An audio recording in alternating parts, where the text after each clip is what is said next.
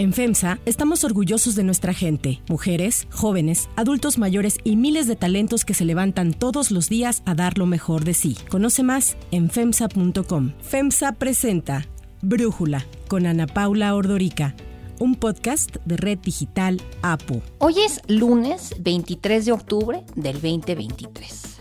En este episodio vamos a platicar sobre, sí, el conflicto entre Israel y Hamas, pero no sobre lo que ocurre en tierra en esta zona de Medio Oriente. Porque mientras se desarrolla este conflicto, esta guerra, hay otra batalla muy importante que está ocurriendo al mismo tiempo y me refiero a la batalla de la desinformación.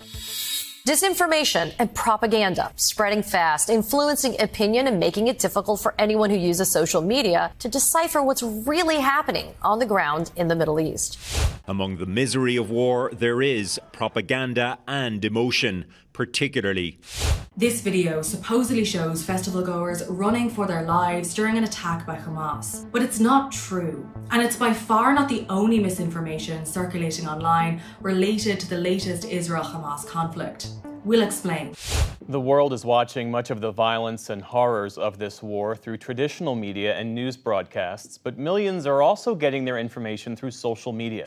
Esta que se está dando principalmente en redes sociales, aunque de manera exclusiva no podemos decir que así sea, porque también pues esta necesidad de los medios tradicionales de entregar información 24/7 los ha llevado también a cometer algunos errores, pero vamos a platicar en este episodio de esta desinformación en redes sociales, en donde pues la demanda por entregar una visión más cercana de la guerra ha abierto oportunidades para traficantes de desinformación, para los amantes de las teorías de la conspiración, los propagandistas, los que buscan pues echarle gasolina a estos discursos de odio. Todo esto se está alimentando de una manera muy importante en estos días y me parece que está amenazando y está envenenando los debates públicos sobre la guerra. ¿Qué es lo que está sucediendo? Algunos expertos dicen eh, que todos, desde los adversarios de Estados Unidos, tanto dentro del país como fuera, hasta los extremistas, los trolls de Internet, los que buscan aumentar el engagement en sus propias redes, han estado explotando esta guerra entre Israel y Hamas en redes sociales para su propio beneficio personal o político. Hay un video en TikTok que ya ha sido visto por casi medio millón de usuarios que promovió teorías de la conspiración sobre los orígenes de los ataques de Hamas que incluyó afirmaciones falsas de que fueron orquestados por los medios de comunicación. Hay varias publicaciones en Twitter que han dejado mucho que desear. Una de ellas fue vista varias miles de veces en donde señalaba al organismo de control de redes sociales Reset con sede en Londres de querer mostrar a israelíes escenificando muertes de civiles para las cámaras. Y también vimos, y algo que ya platicamos en Brújula, y a Elon Musk mismo, sumándose al caos informativo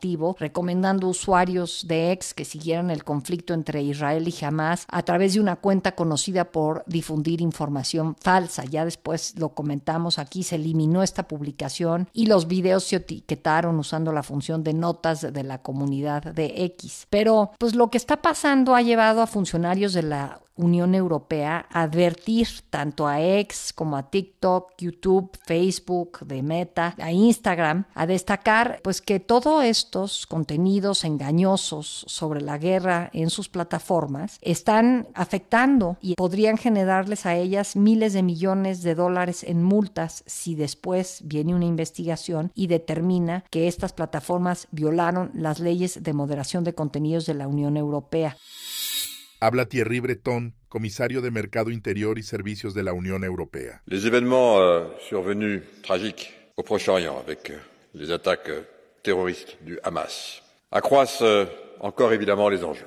En effet, la diffusion généralisée de contenus illicites et de désinformation liés à ces événements entraîne un risque clair de stigmatisation de certaines communautés, de déstabilisation de nos structures démocratiques, sans parler évidemment l'exposition de nos enfants, entre autres, a des contenus euh, violents. En Estados Unidos también se han pedido algunos legisladores a estas plataformas que se aseguren de que se cumplan las reglas de contenido en lo que se publica en ellas.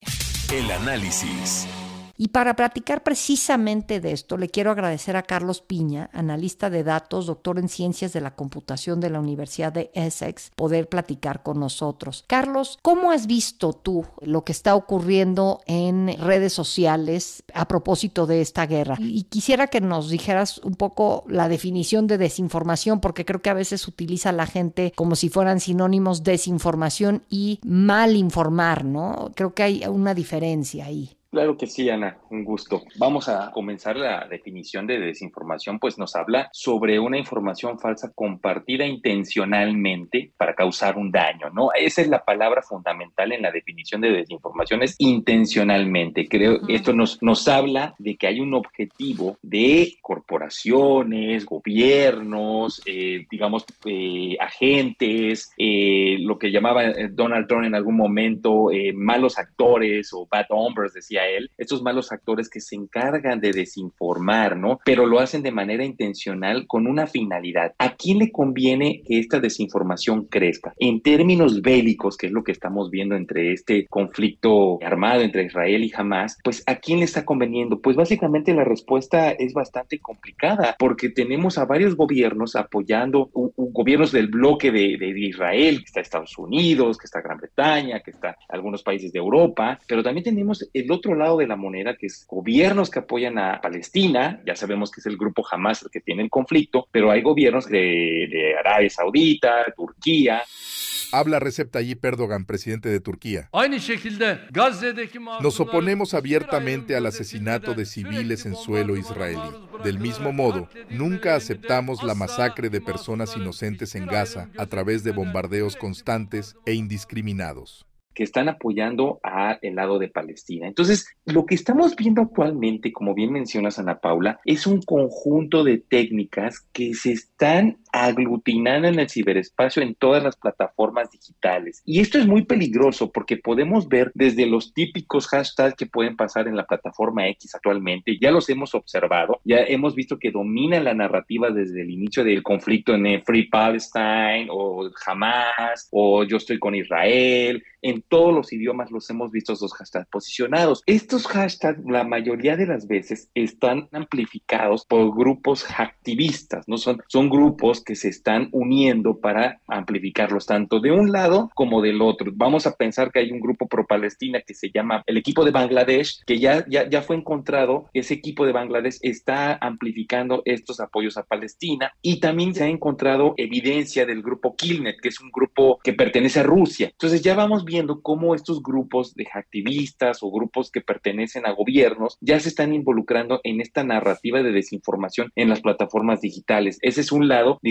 que el que apoya a Palestina, que está Kilner, que es de Rusia, está Team Bangladesh, que están apoyando a, a Palestina. Pero por el otro lado también están involucrados otros gobiernos como India, que ha lanzado ataques en contra de Palestina, ciberataques en contra de Palestina, y el grupo de India también ha apoyado a Israel. Y también podemos pensar que hay eh, pues agentes implicados en este tipo de ataques. Los ataques no necesariamente eh, estamos hablando que son de desinformación en las plataformas digitales, sino que también hay ataques de hacking que se hacen en las páginas principales, tanto de Palestina o los objetivos como se hacen contra Israel. El punto o el objetivo principal de estos ataques es derribar, tumbar, digamos, eh, neutralizar las páginas más importantes gubernamentales, como es el pago del agua, como son los bancos, como es el pago de la luz, para causar este tipo de desestabilización gubernamental en este tipo de guerra. Pero volviendo un poco a las plataformas, Ana Paula, en las plataformas hemos visto este tema como más importante. ¿Por qué? Porque ya no solamente es la clásica amplificación en lo que aparece en las fotografías y los videos que podemos observar en las diversas plataformas desde TikTok, Egg, Meta, ya no solo es eso, sino que se está creando desinformación con el uso de herramientas que generan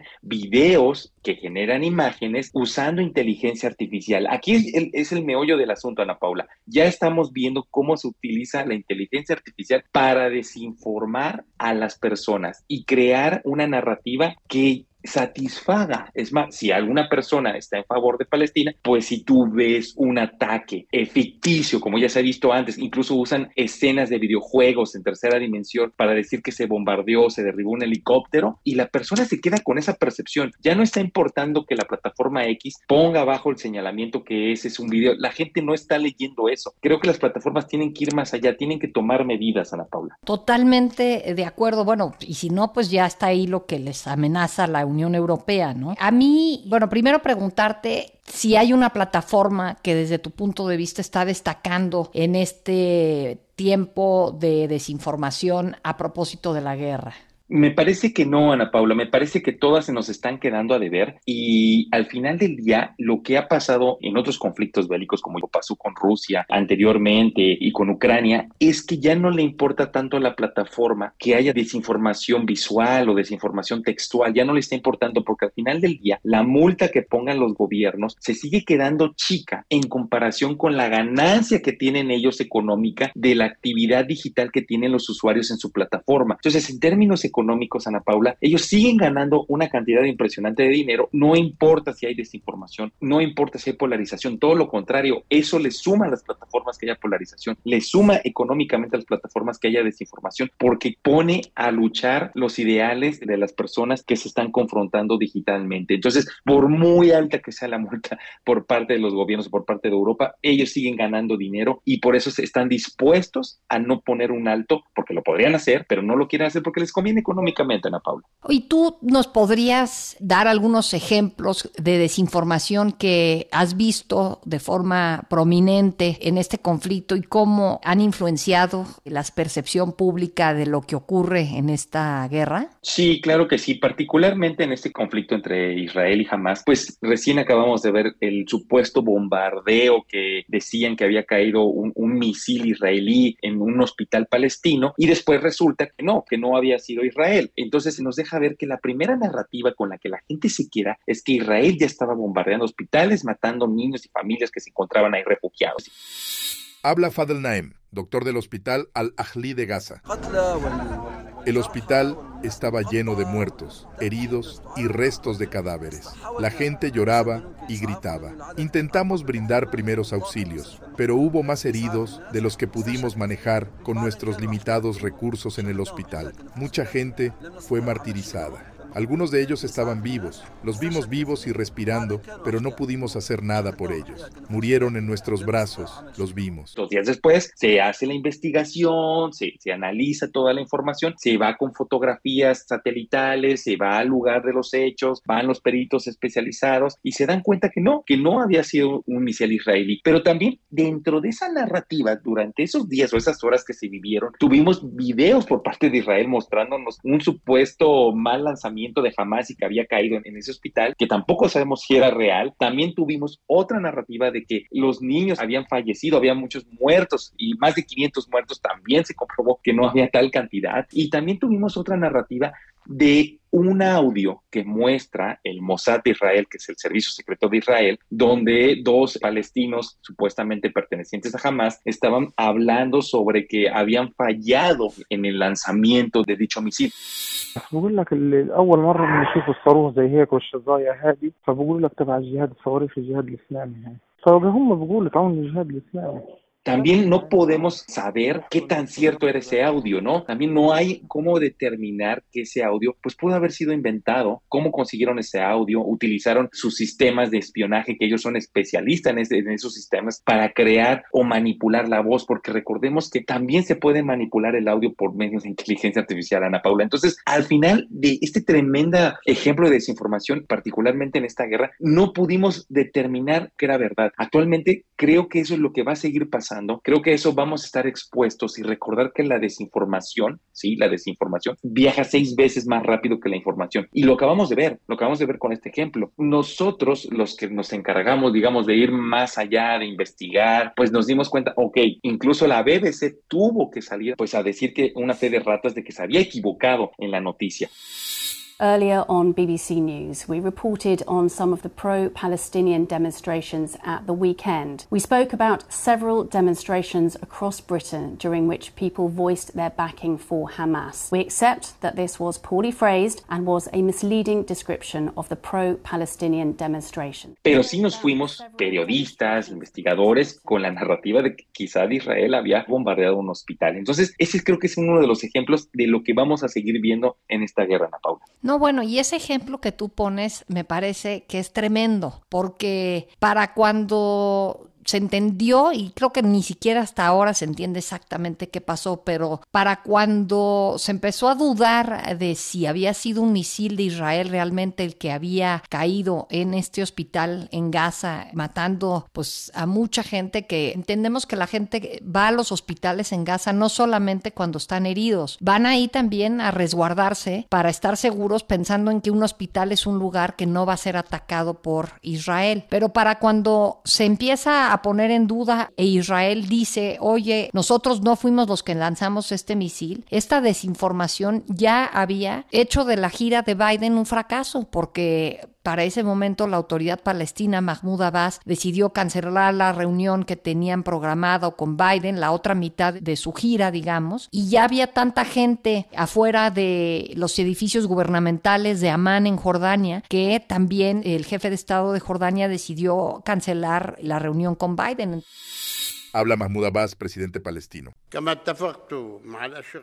Estuve de acuerdo con los hermanos de Jordania y Egipto en cancelar la cumbre que se planeó en Amán, hoy con el presidente Biden. Esta desinformación hizo que la gira de Biden fuera un fracaso. Nada más pudo ir e entrevistarse con Netanyahu, pero eso exacerba esta idea de que Estados Unidos defiende a capa y espada a Israel y no aboga por las reglas justas que tienen que abogarse en una guerra y la protección de civiles, ya sean palestinos o israelíes, ¿no? Totalmente, Ana Paula. Me parece que has dado en el punto clave y es que al final del día, quien gane la narrativa en las plataformas digitales va a ser el que tenga el apoyo, porque Ahí es donde se está propagando la información para el mundo. nosotros no estamos viendo la guerra en el terreno, nosotros estamos viendo las redes sociales y el que gane la narrativa, el primero que la gane, y eso lo tiene muy claro Israel, lo tiene muy claro Rusia, el primero que gane esa narrativa es donde va a escalar el conflicto a nivel mundial. Y hablemos de que va a escalar en estas manifestaciones que se han visto en contra de las embajadas de Israel alrededor del mundo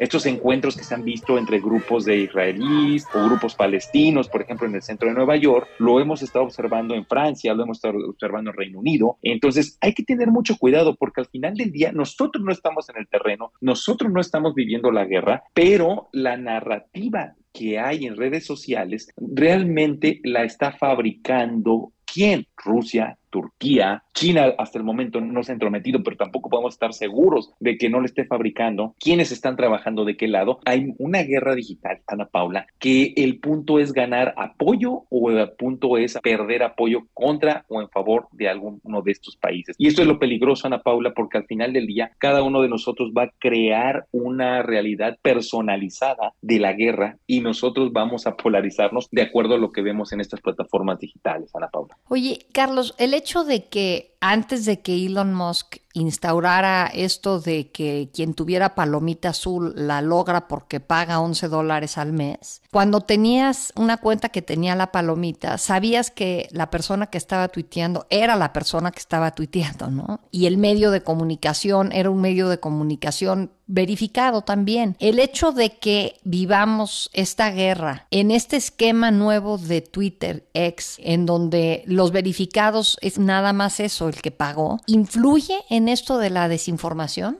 Sí, sí, Ana Paula, definitivamente sí. El mismo algoritmo de Twitter X amplifica mejor y tiene mejor llegada la información de aquellas cuentas que están verificadas. Y como bien dices, ya no importa si tú eres una cuenta con dos, tres seguidores, mientras tú tengas una palomita, el mismo algoritmo te va a dar prioridad a ti por sobre aquellos que no la tienen. Sí, me vas a decir, pero ya las cuentas de algunos medios de comunicación o algunas personas del aspecto gubernamental tienen una palomita amarilla, dorada, gris, lo que tú quieras, está bien, pero aún así el algoritmo sigue amplificando aquellas cuentas que están pagando, porque al final del día es un negocio esto, hay que entenderlo. Las plataformas digitales son un negocio y no vienen a hacerle un favor a nadie. Plataformas digitales están trabajando para ellos y es una manera de recaudar dinero. Entonces, ellos amplifican o tienen un mejor recibimiento dentro del algoritmo de Twitter X estas cuentas que están verificadas, pero que no necesariamente están compartiendo información fidedigna. Entonces, a pesar de que hay reglas donde dicen que si tú estás desinformando puede ser sancionado, pues cada vez es más difícil ver una sanción por parte de Twitter X en cuanto a la desinformación de estas cuentas. Todo lo contrario, podemos encontrar bromistas que incluso abren cuentas, pagan los 11 dólares, ponen un nombre de un noticiero y la gente lo cree porque ve esta palomita azul verificada. Me parece que fue una de las peores ideas que tuvo Elon Musk en esta plataforma, pero bueno, él es el dueño, Ana Paula. Bueno, pero no sé si viste el viernes la columna de Paul Krugman que decía, ¿podrá Twitter X sobrevivir a Elon Musk? Para quienes nos escuchan, igual y valdría la pena leer esta columna, ¿no? De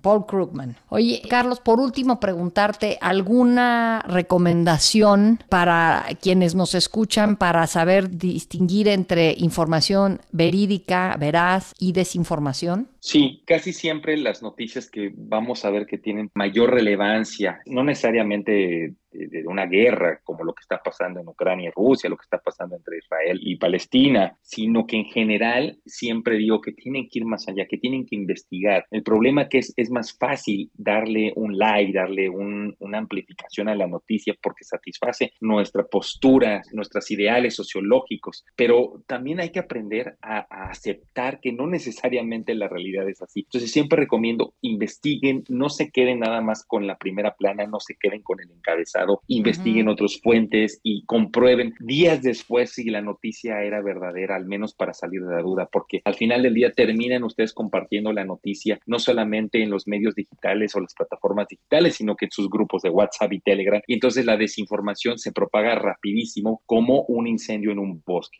Ana Paula. Ya ves que dicen, eh, y creo que ya lo hemos comentado aquí, Carlos, que cuando la mentira ya le dio la vuelta al mundo, la verdad apenas se está amarrando las agujetas. Carlos Piña, muchísimas gracias por platicar con nosotros y darnos tu análisis. Claro que sí, Ana Paula, un saludo a todos. Muchas gracias.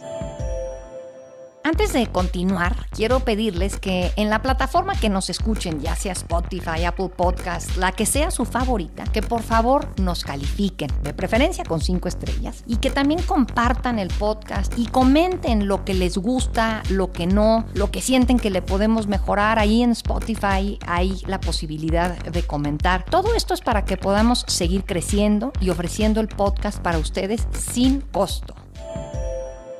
Para cerrar el episodio de hoy los dejo con música de Stevie Wonder.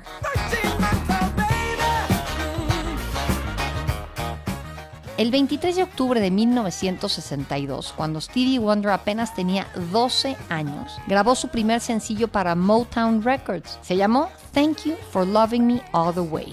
Steveland Hardaway Morris, mejor conocido como Stevie Wonder, es un cantautor y activista social estadounidense. Tiene más de 100 millones de discos vendidos y por ello es uno de los más exitosos y reconocidos artistas de la discográfica Motown. Ha ganado tres veces el premio Grammy al álbum del año con tres discos consecutivos.